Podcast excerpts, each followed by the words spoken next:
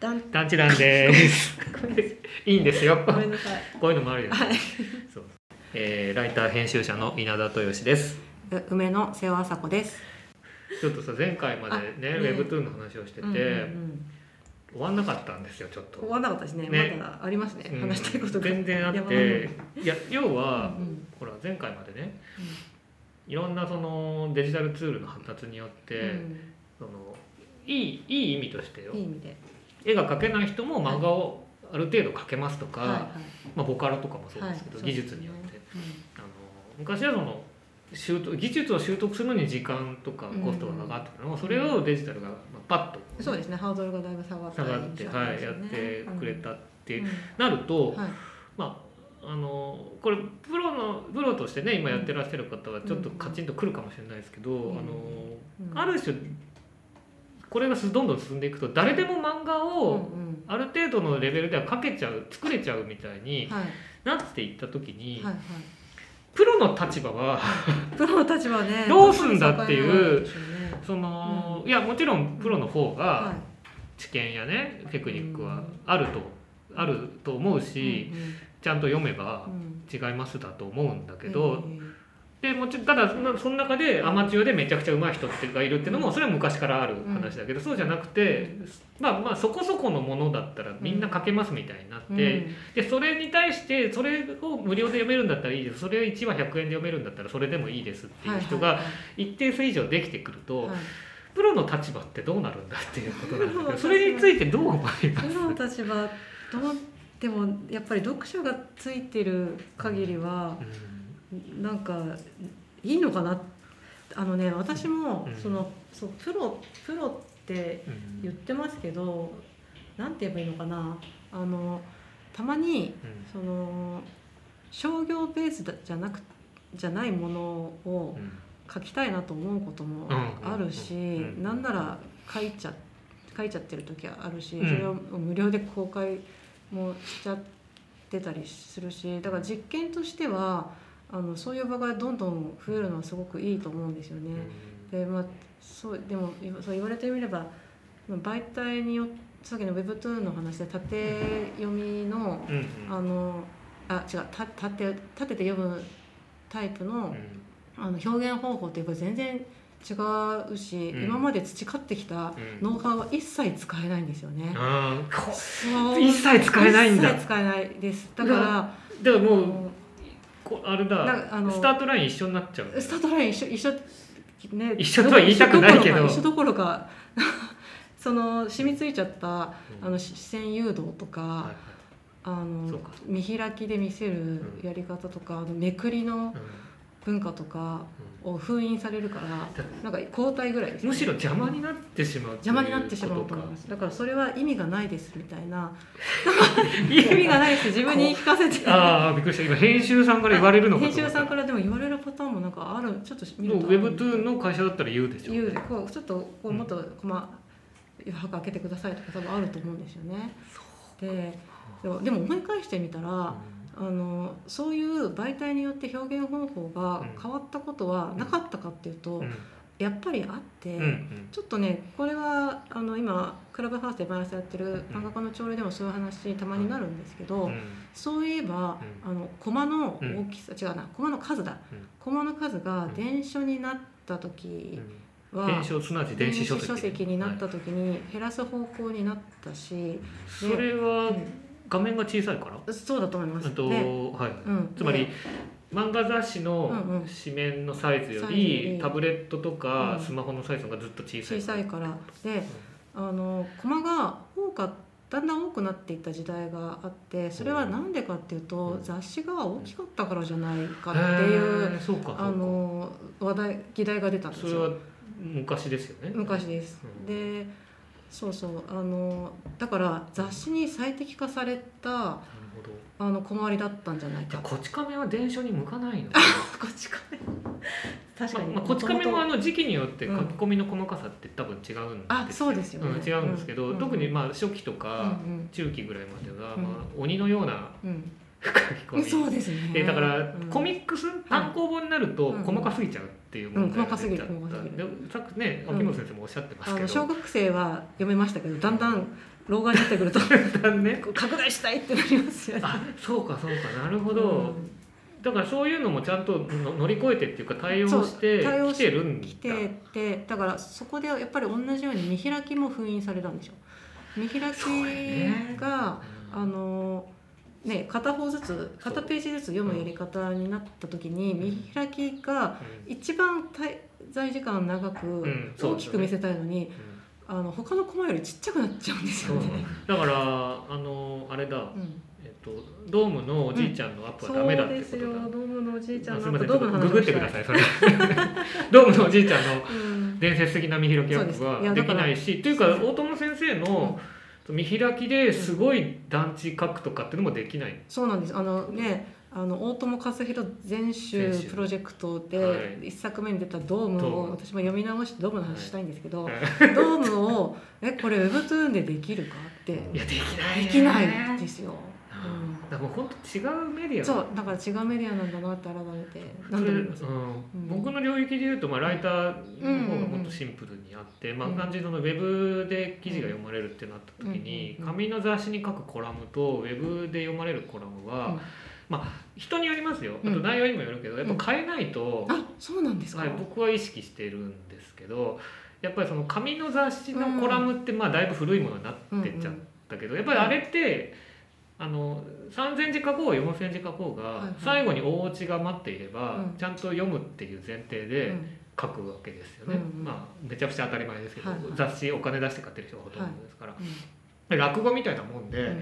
あの最後の「お後がよろしいよ」での一瞬前のカタルシスに向かってさえ行けばうん途中はいいんですよ、うんずっとだからその落語でいうと講座の客席に座り続けてくれてるという前提あだから,、確かに確かにそうだ途中退席はしないという途こと中在籍しないですね。前提としてはだけどウェブは当然そうじゃないのうんで、あのまあ誰でも言ってるから改めて言うのも当たり前すぎるんですけど、はいまあ、結論を先に書けとかああ見出し見出しで全部言え見出としてませんかますよ人の見出ししか見ない見ないっていう。え私もね実はコラム仕事を3本ぐらいやったことがあはいるんですけど、はいはいあのあの見出しの技すごいですね。でこれはもうね本当見出しだけで多分、んあのバリ荘厳の嵐にななるんですけどまああんまり言わないんですけど、まあ、基本的にウェブで見出しを作るのうは、ん、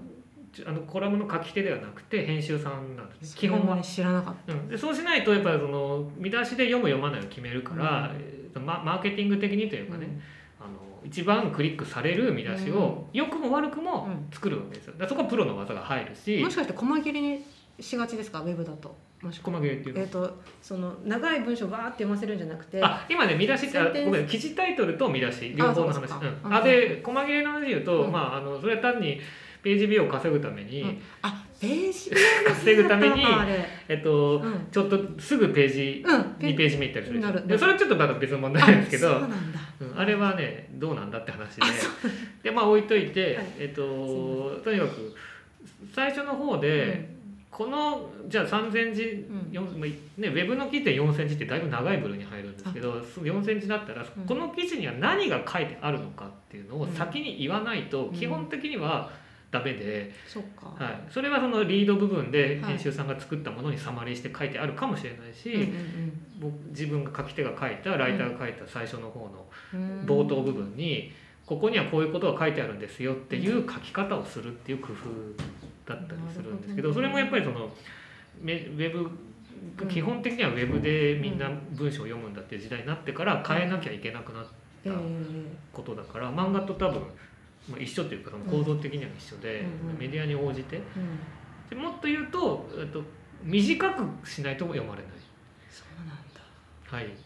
私あのちょっと話が変わっちゃうかもしれないんですけどその媒体が変わるっていう点で言うとうんねあの私その作画をしながらながらはい、聞きをするので、音楽、はいまあ基本的には音楽とかあと最近その音声メディアもものすごいあのいっぱいあるのでそれこそあの早見さんのスポティファイとか、はい、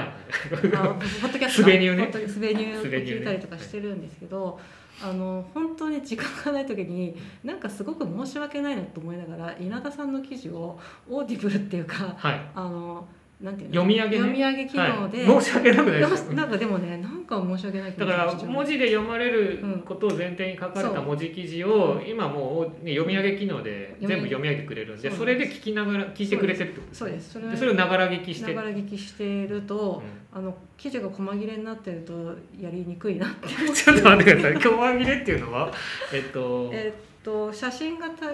間に挟まったりすると、はい読み上げ機能って全部選択してからあー読み上げを押すので一続きのテキストであってほしいそうあってほしいそんなことは言わないそうなんそうだ、するとやっぱり本ってうんオーディオブックはよくできているなできてますよねでウェブはまあむ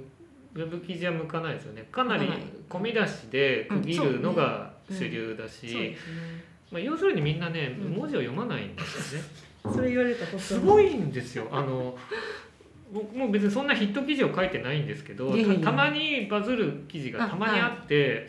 でその本当うにんびっくりするクソリップが多いんですけどそ ので別にいいんですよその、僕発表してる側なんだからうん何言われようと、そうですね感想言うの勝手だし、うんただいやその何絶対最初の3行しか読んでない人とかがああの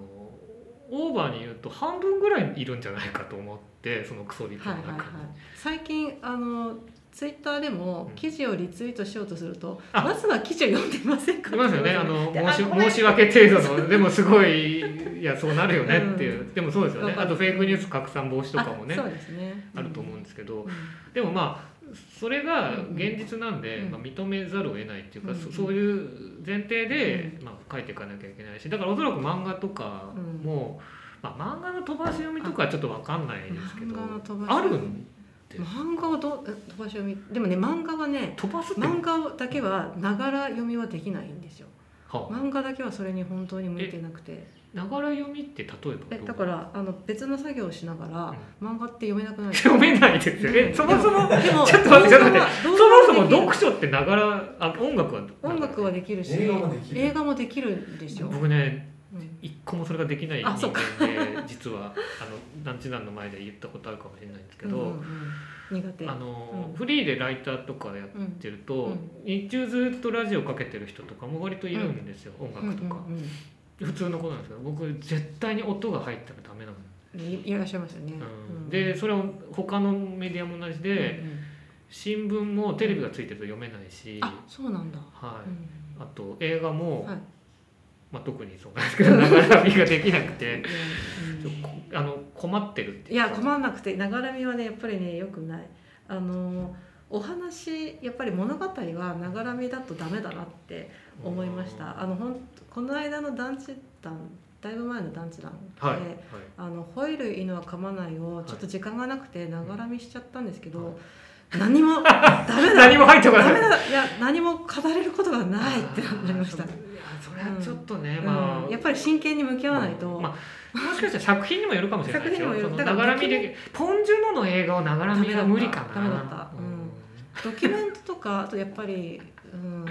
大丈夫かもしれないそうですよねいやでもそうかも、うんメディアによってそそうあそうだその、うねメディアによるあれとか、はその技術によさっきちょっと戻って、あはいその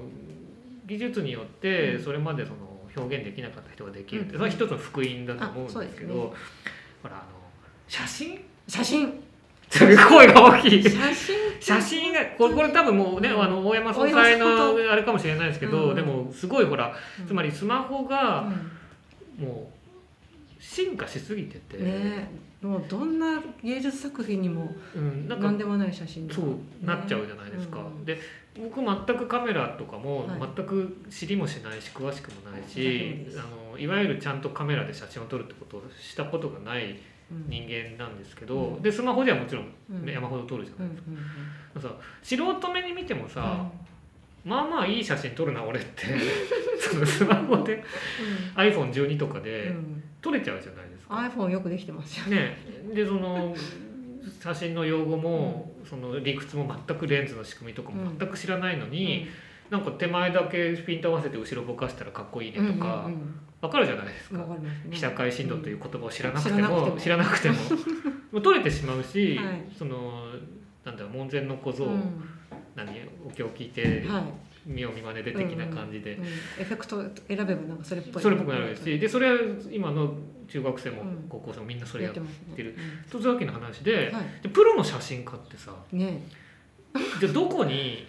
ま写あ、か真価値とか意味とこそか、ねうん本当にどう写真家が一番被害を被ってるのかも気がしますよねしますよねうんで編集の仕事とかしてると、まあ、ライターじゃなくて編集の仕事をしてると、うんうんその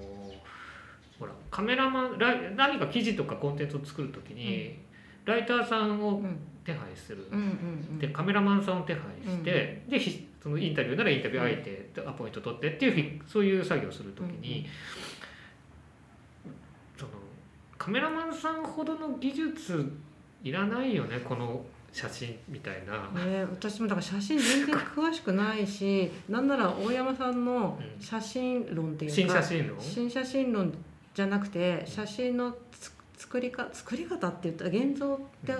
大山さんおっしゃってましたけどあのどうやって自分が撮った写真でできているのかみたいな解説をしてた動画があったんですよ。はいでそれを見見た時には私写真ってあの事実を写すものだとうん思っていたけど、うん違うなとうん写真って絵だ絵だとって思いましたねだから自分が撮りたいものに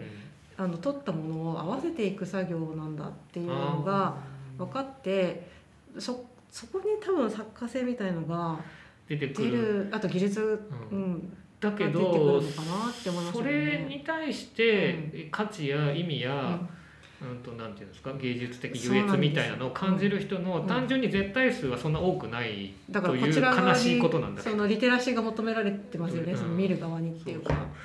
だから写真家さんがうんの技術やセンスがすごいのは別に揺るがないんだけうど、んそう別にそこまでいかなくても満足してしまう人がさっきのあの漫画を、うんねそんなに技術なくても描けちゃうのと一緒で、うんそのレベルでもうんこれぐらいのお金だったら払っていいよみたいな人が多いとうんどうしてもうん、ね困ったことになって でさそえ、うのんでなんかそれちょっと最近ねあの、僕とはい大山さんが、はいたまたま同じムックにお寄稿したんですよ、ほうほう原稿をなんと、はい、文字で。文字で。でそれな何かっていうと、んあのなんかえっとね、うん写真家さんのアンソロジー写真集なんですけど、へーツイッター時代の写真家さんみたいな言い方をしてて、はいはい。えっと要はですね、なんていうのかな皆さん、まあ、プロの方もいらっしゃるのかな基本的にはただそのプロカメラマン昔ながらの写真家というよりはいは、うんとうんうん、美しいしい風景とかあ、はをい、あのねアニメっぽい風景ってあわアかりニますメあアニメの背景っぽい新海さんのような深海そうあのジブリとかしはい深海さんのような、はいはいまさにジブリ美的しい深海的深海誠的なうアニメっぽい、んうんうんアニメっぽいとしか言いようのない風景うん、なんですかね風景写真ってあるのい色味のいろいろそこ多分解析すると、はいまああのハイダイナミックレンジだったり、うんうん HDR だったりとか、まあ構図の、もう完全にこれ隣のトトロだよねみたいなのとか、うんうんうんまああるんですけど、うんうんはいはいでねあのーすごい僕がそれ依頼を受けたんですよ実はそのいい原稿依頼をねそそれについてはい書いてって言へーってすごい面白そうだと思って、うんうんうんでいろいろその編集さんとかに聞いたら、うんうんその写真家さんまあ何人ぐらい十何人ぐらいいたのかな、結構多くの方うんが影響を受けたうんものっていうのうんうんにうん普通にジブリって そとのままかじゃないですか新海誠作品とかはいで他にもあるんだけどやっぱアニメ率異常に高いよね。まあそうですねつまりですね、はい、そのどどういうこ写真を撮る人あの、うん絵を描く人イラスト描く人が絵描きさんやイラストレーターさんや漫画家さんから影響を受けましたなのは分かるんだけど、うん写真をちゃんとその人たちはデジカデジタルうのんちゃんとした機材とうのんカメラで撮ってるんですよスマホじゃなくて。でと撮ってんだけど、うんその写真の影響を受けたものが写真家とか何かとかじゃなくて、うんアニメなんですよね。えその写真ってどう加工してるんですよねどうまあもちろどうしてんる加工とかしてるけど、はいうーどどういう加工したかは分かんないけど、うんうん少なくとも僕のパッと見た目はあなんかアニメの背景っぽいなっていう印象ではある。ででもそれは本人たちは、そこをだって目指してるんだもん。なんかもう漫画の背景漫画漫画じゃないな、えっとイラストの背景ともう区別がつかない感じがすごくしてるんですけど、うんあのあーそれこそさっきあうんのご紹介したクリスタにはですね、あの撮った風景写真をアニメ風に加工するエフェクトあ痛い痛い痛いうん膝鳴らしす ぎちゃった、そうそれをこうアクションがあってですねポチッとそううん網いろんなパラメータがバーって動いてパラメータでねアニメっぽくなるそうですごいはいそのこれは別にその写真が上とかアニメが上とかって話をしたいんじゃなくて、うんすごく面白い盗作だな盗作ってあのえっと盗作的ってことで盗むじゃあなーあくーてあとそうはい盗むじ盗ゃなく作てだなと思ってて。うんうんうん写真なのに絵にそう、えっと近づけるっていうねちょっとちょっと整理しようと、えっと、まずアニメが生まれる前に当う然ん写真があっうて、んで写真っていうのはうん現実のものを、うまあ、さっき言ったみたいに、はいえっと、表現としうんうてんどう撮るか。そうそうですねでアニメは、えっと、ある意味現実を、うんまあ、ディフォルメしたうんうり、んそのして情報量としては下がるものであって、そうですね現実よりはうんいろんな情報量がね、うん解像度的な意味でもう。んなのにそのアニメをお手本にしてまた写真を撮るっていう、 その現実になくていいものをかけかけるのがアニメなのに現実にあるものを撮ってるのにアニメっぽいね非現実的なものにしていくっていうすごい面白いなと思ってでさらにその編集さんが言ってたのは、はいあの本当に有名な話かもしれないですけど、うんううんんと「隣のトトロ」とかジブリ作品を上げてる写真家さんは多くて、うんでそういう人たちがどういうところに魅力がありますかっていうと、うんうん懐かしいっていうんですよね。え懐かしいへうえんちなみに「隣のトトロ」のうんう風景は、うんえっと昭和30年あ代トのトロはそうですけどね日本、んえっと所沢の方だったかはいな、はいジブリでその写真家さんたちってさ、う若いよねんうんなんならそのう1990ん年代生まれおとーか若じゃんいうんああ懐かしいあその絵そのアニメっぽい写真が懐かしいとあ感だじかてるら隣まずお手本にしてるのが「隣のトトロ」あはいはいで隣のトトロ」の何が魅力ですかって言ったあらそうか懐かしいからって言うけど生まれてないじゃん。生まれてないねううんん、でその いろいろ盗作してる難しいなうんうんででもこういうことはさ前にもあ前っていうか、あの例えば「三丁目の夕日」っていう映画が公開された時に、うんうんうんあれが懐かしいって言える人ってあの時代に物心ついてきた人だからあれも昭和30年代後半とかの話ですから、うんあの結構年配の人に限られるけどでもあの時の感想で、うんわ若い人でも「いや懐かしいよね」みたいに言う人いたんですよ懐かしい体験してないけど、ねでうん思い込まされてるだから懐かしいものってういんううんパッケージコンテンツがうんうんあって、なるこほどの日本にははいあのラーメン博物館的な。はいはいはいでうんそこに参照して懐かしいっていう言葉が出てくるけど、でも本人にそんなに、うんあのなんか。なんていうんですかそうそういう構造で喋ってるとは思ってなくて、そうです本当に本当に心から懐かしいって思っ持ってるのかてすごいすごいよなと思って、うん広角機動隊のあの掃除婦のおっさんみたいだなとあ思っあて本当ですねだかあらないはずのそうそうあそうのか解雇的な、えっそうと、そういう記憶がうなぜか植え付けられあれは悲しい話だったけてうど、んでもいいんですよ別にみんなハうんいやいいんですよッピーなんだから、そうでですね別にその人たちがはいおかしいってことはなくて、はいではいこういう話したらそうですねって多分言ってくれるはずだし、そういですねやすごいそのねうんその写真へ家ーの、で僕が書いたのはなんかはいそういうことだったうんり、うんでその技術がね、うんうんうんさっきのその技術がはい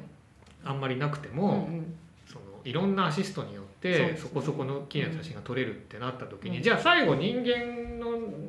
いい写真を撮るための、うん最後に残された人間にこううんが依存人間がやるべきうん発揮するべき能力ってなんだって言ったら、うんうん構図だけだと思ったんですよあー構図ね構図取りだけ、はいつまりかどこで構えるこれだけはどこでどういうアングルで構え確てかにどういう絵の構図にするかは、やっぱ人でしか決められないじゃそなういですねねピントとか色合いとかうんうんは後からいくらでもいじれるし、うんそうで構図だけはじゃあ人間がうんここはもうセンスだったり、うんうんこれこそ経験やうん芸術的感覚だと思うんだけそどうですねでねうんあの僕のこれここから仮説なんですけど、はいはいだいぶ話出せそうですね あの違うあの、うん日本人ってねう僕ん結構構図センスがあるって思ってて、ああなんでだって思ったんですけど、うんアニメを見てるからですそうなんですかねあのなるほど、アニメを、うん小さい頃から浴びるように見てる世代っていうのは、うんおそらくその、まあ、1980年うんう代ん以降に子供だった子は、うんうんまあ、70年代だってもちろんアニメあったけうんど、うんむちゃくちゃたくさんアニメやっててみたいな状態で、うアニメ漬け学校から帰ったらずっとアニメとか、本当にっていうのは多分80年代以降で、うんでまあ皆さんご存知のね日本のアニメはね、うんとそんなに予算がないからテレビアニメねあの枚数使えないからあんまり動かせない、うんうんでどこに工夫するかって言ったうんら、構図とか決めポーズに凝るじゃないはあなるほど動かなくてもうんけれんみが出せるうん構図とかうんでその止めで、うんえっと髪だけがはためいてるとか、はいはいはいマントだけがはためいてるああそうですねっていうそれ状態をいかにこうんう効果的にかっこよく見せるか見てるからっていにうそこに特化していったわけです、はいはいつまり1枚絵でも5秒持つみたいな。うんうんうんでこれはこれ本当に、うんあのー日本のアニメ業界が世界でトップクラスに、うんある種ガラパゴス的に進化してきたものの一つだとなる思ほどうんですけど。はいそういうのを小さい頃から見てるとさ、はい何が培われるかっていうと、うんかっこいい構図っていうものがかっこいい構図あのインプットされていくわけですよ、確かにでそれはあの人のポージングもそうだけど、うんうんうん背景のああそうですね背景のかっこいいアングルとか、ううんんもそうで、でそれはあのそれが進化していくと、うんまあ本当エヴァンゲリオン以降とか特にそうだけど、エヴァンゲリオンなんかはねほら、うんうんそんなに枚数使ってないんですよねあれあそうなんうんあそっかテレビ版なんかはテレビ版は。そううんですでねだけどそのもうやっぱ庵野秀明さんの、こう特撮から培ったセンスで、はいはい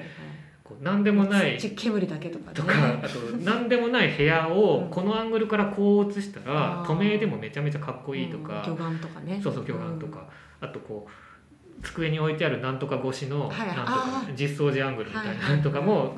駆使したりとか、うんあとキャラが結局キャラクターを動かすのが一番枚数使うから、うんキャラがいなくても、うんもう電柱うとんセミとかねセミとか、そうそうそうあのーなんだ、うん団地のみとか男児でみもとそかのね1枚のあの構図が死ぬほどかっこいいわけじゃないですか。でその辺とかはうんもそうだしあと、まあ、押井守とかもやっぱり、はいあのレイアウトの本出してるぐらいだから、はい押井メソッツってねマルさんはもうね本当に私もあのレイアウトはやっぱ日本のアニメの、ねレレベル1段も2段も上げたと言われる、何度もね絵コンテをあの小沢に持ち出されては車の中の人間はこういうなんか大きさがみたいななんかすごいそうはいねは 言葉が出てこないでもそういうのにやっぱでで,、はいでまあそれは結構アニメアニメしたアニメではあるけど、うんうん宮崎駿だってもちろんそうで、あのーまあ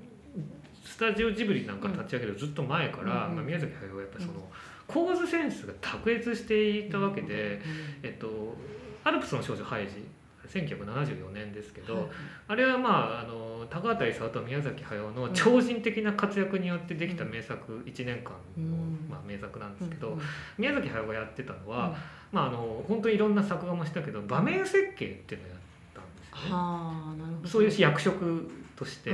つまりハイジがうんこう傾斜のある丘をタタタタって走ってくる時に、非常に単純な線なんだけど、うんここはすっごい広い空間の中の、はいこういう傾斜のついてる丘で、そこをちょっと息を切らしながら登ってくるっていうこのすごい広い感じが、この構図で全部伝わりますみたいなのうんうんうをん全部考えてるのがあの人。だからそういうので我々は別にそんなこと気にしないで、そういう良質なアニメを浴びるように見てきているから、写真の構図センスっていうのがうん実はあるんじゃないかと思ってて、な日るほど本人でそうだからかま、うん、であとは技術で、あの押したらいいふうに映るから、これもうか仮説だしエビデンスゼロなんですけど、うん日本人の、うんまあ、少なくともどうだろうな50歳以下ぐらいとかは、写真を撮るセンスって世界一あるんじゃないかどうななんでっすかてね。いう気がうん、したという。なるほどね。まあでもなんか説得され そう。話でそう多分ねあのうあのロジックの穴 がや山ほどあるんですけどねうん、そうなんですよだからすごい話脱線しちゃって申し訳ないんですけどだからプロとしてプロとしてね。プロとしてあプロの漫画家として。して、はいそうはい今後すいませんい面や接すすごるいなんかむすごい大振りでどこに投げたら。そうでも、んその他の漫画家さんとかもねどう考えてらっしゃるのかなとかも思うしその要は、えっと、境目が曖昧なのではってことですかねそうそうそう。まあ確かに今その新人賞に応募してくる作家さんがものすごく多いかっていうとそんなことはなくてあそうなあんだのやっぱり同人誌とかそのじゃこう自分で活動してるあの今ベなんていうかなピクシブととかいろいろそのイラストのメディアありますけど、うんそういうとこからあの目をつけた方に声かけてあの、ま、ちょ詳しくは分からないですけど、ま、漫画を書い書いて商業にて書いてみないっていう誘うパターンがやっぱり多いみたい、うんうんでだからそのその方たちは商業で必ずしも書かなくてもうんいいっぽい方もいはいるはんいはですよ。い絶対デビューしたいわけじゃない絶対デビューしたわけじゃなくててちょっと書いてみたけどでお仕事は持たれてるのかなだだからね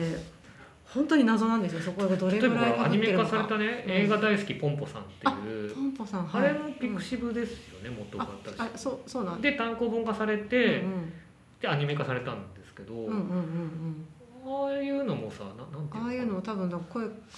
自分でか勝手にっていうか、うん勝手に書い勝手に書ていてで勝手に評判になうんっ評て判になってだからそれをあの書籍化っていうかね連載とかどうしてたのかちうょっんととわかでらなもい。書籍化されてまあ連載になっそうですてね二巻三巻も出たっていうだからねザイアンにそういう才能を持ってる方がね山のようにいてかなり脅威なんですけど。脅威脅威です よかなねりほら脅威なんですけうどんただうんでもその商業誌で受けるものっていうか商業誌だとこう今こういうの受けるからこういうふうにこういうもの書きましょうみたいな企画ってやっぱ絶対あるじゃないですか。でそうするとまあこういうのもたまにやってみたいんだよなみたいな実験的な作,、えっと作品ってなかなか書きにくくなるので。そうういう実験をする場所があるのはとってもありがたいし、なんなら時間があればやっぱり勝手に書いて書いてうんアップして、えっと、今見てくれるじゃないですか。でねやっぱり、まあ、皆さんもそうだと思うんですけど、ういやお金のためだけにやってるんじゃないというか、評価されてると嬉しいし、うんうんそれこそ「いいね」いっぱい作ってほしそういだっそてういですうよかね、うん、うんそのねお金のためにやってないっていうのうがんすごく、あのプまあ、プロ自分も一応それで食ってるからプロって言いますけど、ライターの,、うんあの脅威でだって採算度外視でやらやれたら勝てないじゃないうんあそうそうなんですよ本当 そうですよいやだねって今目見開いちゃうですよねあのだからさいやこっちはこっちでね、うんうんうんあのちゃんとうん原稿料いただいてはい書かせてもらってるか、からそれなりそれなりっていうかそれに見合うものを精一杯書くけど、うんそれやっぱりほらいくらいくらっていう原稿料とい,、うんつまでっていう締め切りがあるから、うんそこまでにできる最高のものを作るっていう努力ができるけど、ほらそれで食ってない人は、例えば1年う間ん、そうです、ね、すごい資料を調べまくってものすごい精度の知識うんと内容なでるほどすごうい、んあのエビデンスもバッチリでバッチリのなんかもう革革命的なルポールライティングをするかもしれないじゃないですかそう勝てないじ勝てないゃん、うん時間をいくらでもねいくらでもっていうか、で世に出た時にはそんなこと読む人は知ったことじゃないから、そうこっちの方がクオリティ高いじゃんって当然言う。そうなんですあの習慣でやってた時は習慣でか、えっと何ページ 10, 10何枚埋めているのうんにうんあその時隔月の雑誌が出ていてい すごい美麗なうんどこまで書き込んでんのみたいなうん美麗な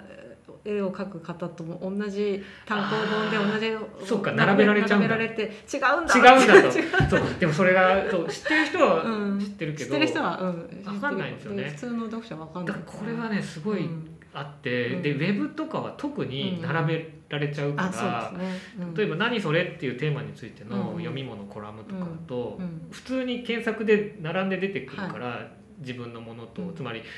短い納期と安いギャラで書いたものそうですと、もうなんか採算度外視でうんうんうん魂込めて書いたアマチュアの方のものが並んできて、ってことになるじゃそんういうことですそういうことです極端な話そういうことですしょうがないんだけそういどうそういうとこに納期っていうね、そうそうそうなって、うん結構これはんどうしようって思ったんだけど、はいでで僕じゃあそのプロとして、まあ、うんライターの話ばっかりになっちゃうんですけど、うんライターとしてじゃあ何があのプロなのかって言った時に、なんですあかのね、書く場所を持ってることだと思ったんあですーよ。はいはいではいもちろんアマチュアの人だってどこにだって書けますよ、そうですね個人のノートも書けるし、うんツイッターだってブログだって書けるけど、うんプロの強みはその商業媒体で、うんえっと、場所を持って書けるってい確かうに、うんだからあの「何それ?」っていう映画のレビューとかなんて別に誰だって書けるわけですよ。そうですねですごい面白いものを書く方もいっぱいいらっしゃるんだうんけど、じゃあプロのライターさんは何が違うかって言ったら「なんとか」っていう雑誌うんに、うんうんあの署名原稿としてうん書けるっていう、うんうんまあ、強みというか、あ署名ねでうんそこうにんその書く権利を獲得した努力がすごかったっていう、うん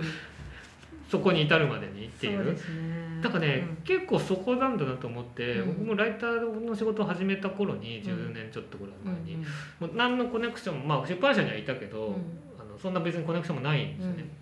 で映画のことぐらいだったら書けるかなってすごい、まあ、甘っちょろい、うん と思ってだから試写をうん試写試写っていうのはその、いえっと、公開映画の公開前にまあ、映画の配給会社がうんライターさん向けにうんやってくれる試写があって、うん試写室に行ってでそういうのをいっぱい見て、うんであのいいもの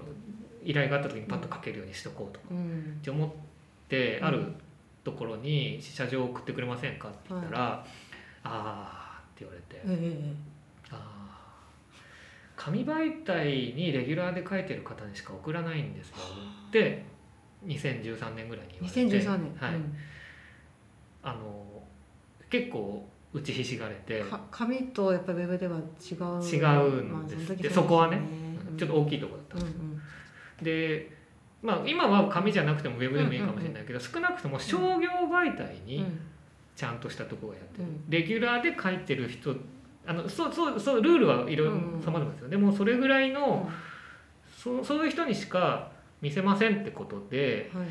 まあそうなんだなって思ったちなみにライターさんってどうやってデビューするんですかなんかいや別に名刺作るればデビューでえすよそうなんですかそそのうです登竜門的なものがあるわけじゃない登竜門ないやだって名乗ってりゃライターですまあそよっかうんあのーだって映画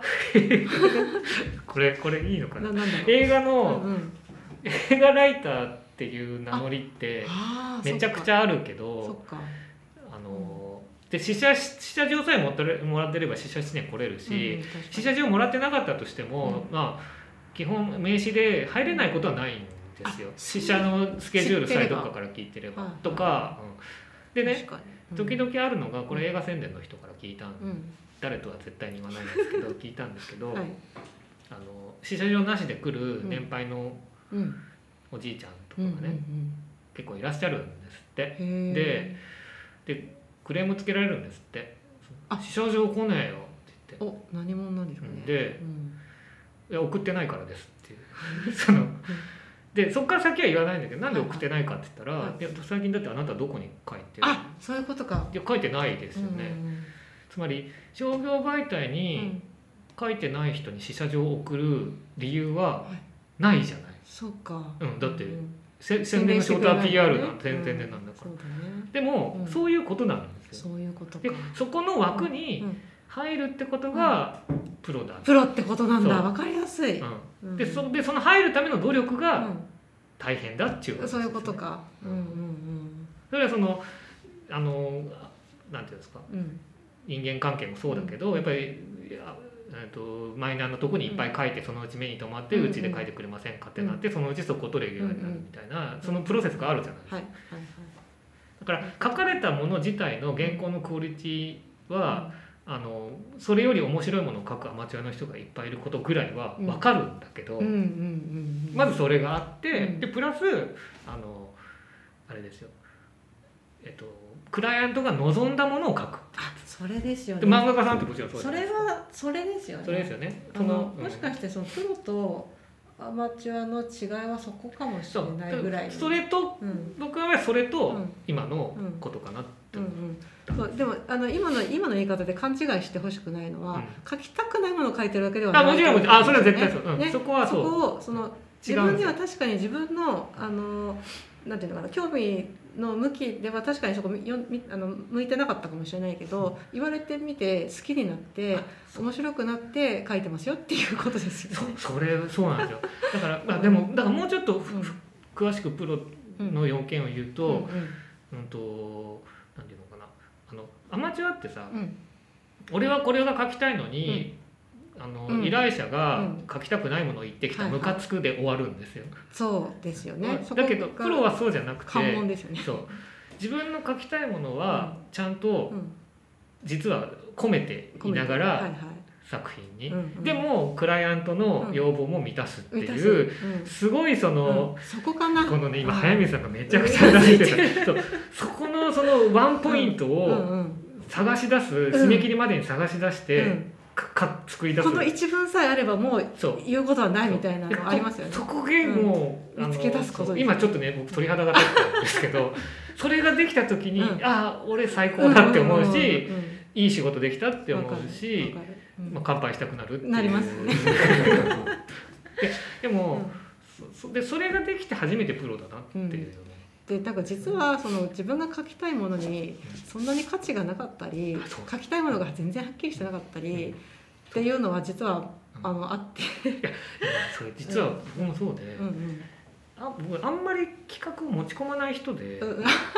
結構いうん、依頼されたものすっごいで持ち込んでるように見えるけど見えるでしょ見えるち違うんです違うんですか僕たちの離婚ぐらいかなうん持ち込んだのえあのこち亀とかドラ語りとかドラ語り違いますあ違ようんですねドラ語りは、うんあの連載しませんかって言われてやったし、でこっち亀も、うん、と違うもので本書きませんかって言われたんだけど、ちょっと書けませんねって言われあて、そうなんですねあ言われてあかうん書けませんねって僕が言って、うんうんうんでそこで喫茶店でずっと食べっていう時に、あなんかでもこっち亀って面白いですよねみたいなこと言ったら、それでって言われあーたでもそうなんですよ引き出してくれる人がたまにいない と自分に何が価値があるのか分かんないしわかんないでそこに対してもともと書き方かものはこれだみたいに貫き通そうとするのが多分アマチュアで、そうそうですね、うん最初そこねはそれ柔が軟にあるべき姿だと思い込んでた時期もあったんですけど、あーいやも そうでもないなそうでもない、うそんうなんですよそう僕も最近そのつい最近もあって、うんうんでもこれがポッドキャストが放映される時にはもうあのーあ多分ダンス出てるんですけどもう公開本書いて、はいはい映画を早送りする人たちっていう、はいあの稲田さん渾身の、渾身のあ の去年あのーうん、むちゃくちゃむちゃくちゃババズった、はい、あの映画を早送りする人 たちまあシリーズでズシリーズね何本かあはるんですけど、あれが書籍になるんい、楽ですしけみどですねで書籍でまあ今もうこの段階ではうんほぼ脱行してるんですうけんど、うんうんその書籍化するときに、当然ウェブの記事9本分うん9本あったんですけど、うん足す足すだけじゃあもちろん本にならないから、うんうんまあ、か結果的にね34倍ぐらいの分量になったおうで構成も思いっきりそのそれはもうだからウェブの文章はただの種でそうか、うんあのほぼ書き下ろしたみたいなぐらいのイメージではいはいあ書いたんですようだから構成も書籍用に全部やり直して。うんうんこれだと思ってうん最初自分で構成作って、うんもう一気に最後まで書いて、編集さんにうんはいあのもう結構自信満々でさ できましたってどうすか?」うんどうっすみたいなかうん締め切り1日前っす」マジっすかみたいなうんあーえ偉だかそうはらあのね僕結構ライター人生始まって以来ぐらいに、いあのダメ出しを食らったんです うわであの結論から言うとうん本当にありがたいダメ出しだったんですけど、ーうんあのもういい年だし、うんまあ、それなりになんかちゃんとしたものを書く自実負が、績ねうんあるしね結構、うん、なんかなんていうのかな割とその背骨の部分でダメ出しをされたんで、あ今そのどのレベルでって聞こうと思ったんですけどちょっとね、そううん説明しにくいんだけしにくどいでも、うんかなりへこんだん あですそうよ。なんだあのこことこ入れ替えればみたいなみたいな話じじゃゃなないくてもうちょっ一と本ここにちょっと足せばとかじゃなくて、うん、でねそう全体的にってことですかあの全部書き直すってことじゃなくてねちょっとい難しいんだけどうんう言んい方が、とにかくうんまあなんていうんですか水準に達してない的な。きいやすごいでいやあのねであこの年になってもこんなあのそれは僕が今翻訳した言い方だけど、うんうんうんまあ、要要はそういうことなんですよ。なるほどで、うんああですごうい、んすごいへこんでわあかるそれはへこみますねあのねうん10年に一度ぐらいのへこみ方を してほんでちょっと珍しくこう、うん妻うにんうん弱音っていうか、あちょっと弱っちゃってさ、みたい ないい年こいて。いやでも話でせ結る構相手いるので悩んで、うんでそのまあ一応そのね、うんダメって言うだけじゃなくて、うんこういう方向にこうしないといけませんよね的なこと言われたから、いその方向で考えてみたんだけども、はい考えれば考えるほど、うんなんかそれって俺が最初から考えてた感じと違わないって思い始めちあゃあっなたるんでほすどよはいはいだからさっきのうん若造がさ、若造そのがね最初の理想がちとうん違うものになりそうだかうんうんら相手を恨むみたいな、うんうんちょっとなりかけそうそうてうわでうわはいなってで、うんえっとすごい面白いでも原稿うんをこれ言っていいかえ原稿引き上げようかなってお思ったんですようんうんつまり自分が思った形にならないんだったら、もう引き上げうんて、他に売り込むか、うんうんまあお蔵入りって話もあるよねみたいな、うんでもまあ一応言われたから、うんそのちょっとギリギリまではいちょっと手を入れられるとこだけはいババって手を入れて、はいはいちょっと僕ここ限界です的な感じで戻した、そうなんですかんうんで多分あのご納得いただけないと思うけど、うんあのちょっと僕はこれぐらいまでしかってつ言っまたらり稲田さんはこうかってなったわけじゃない状態で出したそうですなるほつどまりうん再提出の時うんうんそしたら、うんあのね「いや前より良くなってます」って言われた、本当ですかうんうんでうんまあ乗せられたっていうあかはいはいは褒められたからいうんああいいかあ近づいてるんだと、うんその水準に、はいはいはいと思ってそこから頑張って、うんえっとやったうら、やんっぱそのやっぱ最初に思ってた形とは、まあ、やや違うものなうん方向性、うんうん方向性っていうかまあ結論になったけうど、んはいでも結果としては良かったっていうあちゃんと納得いくもの自分の中では納得しうんたしやっぱ初行はダメだったなって今ぐらい思えるそうですかのはいでそれは良かったあ俺ちゃんとプロだったなって思ったっていうあー いい話うんいい話あのもちろんうちもダメ出しあってあの、まあ、そういうことにしょっちゅうではないんですけど結構なんかこれ全面的に3分の1ぐらいしか残んないよねみたいな時もたまにあるんですよ。でそう毎回思うんですけどあの編集さんのダメ出しはうん間違ってないんですようん間違ってないんですけど、うん編集さんが出す代案は違うんですよ。あーそれをそのままうん受け入れるとやっぱり自分のものにはならないっていううん結論だけは出ましたうんだからダメ出しされた箇所は合ってるうんただしそこを直せばいいってもんじゃない可能性はあるぞっていう、だからだからうん本当にいい編集さんだったんうんですよ、うん、そそのうですね完全な代案をうんくれてはいなくて、あなるほどそれは編集の仕事じゃないのねあのああそうなんつまでりすね方向性がうんうんの指示っていうか、うんそのうんここはそういうことふうにしないですよねとか、うーんあのこうしないと説得力がないよねみたいなことまでは言うけあーいどいですねうんうんこう書いてとは言わないあなるほどなるほどうんそうそうそうなんですよいい編集さんに当たったなってういう、んいやいいそう思うけけどどでもめちゃくちゃへこんだんいやでへこみますけ どでもなかなかでもねあのだんだんこう年齢が上がってそくうるといいあんまりね人からダメ出しされなくなってきてて仕事もこんだけあ年も取ってくるとそうかそうかうんうんびもうとうとう良かったなっていう、まあ、だからうち2人組でやってるので、うんお互いに結構ダメ出しをするんですよあーだから大人になってねしょっちゅうダメ出しされて本当に辛いんですけど でもねだからそれそれはでも他の編集さんにだからされない分、あのお互いにしてるのかなっては思うようにしてますね。だから、うんそのちょっと話はねとうん飛びましたけど、そうそですねのやっぱその Web2 の話からだいぶ遠いところまで来たけど、うんまあ、そでのも媒体が変わって表現方法も変わっても我々はあのそれに合わせて、うんでも自分の書きたいものはあの失わずにそうですね行くしかないよねってことですよね。そうですねちなみに僕が今、あうんあのー瀬尾さんが今うんうん書きたいのはさ その1個前の回だったけど、はいはい。コーヒーとあ、これ、コーヒーを続くいや、話だったじゃないですかうん僕はね、うんポテトチップですねいいじゃないですか、うんポテトチップ。っていうのをちょっと。と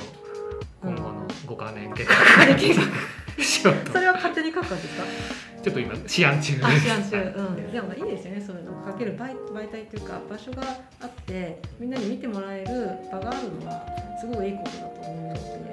はいというわけで。という わけで、えはーいライター編集者の稲田豊志でした。漫画家の梅瀬あさこでした。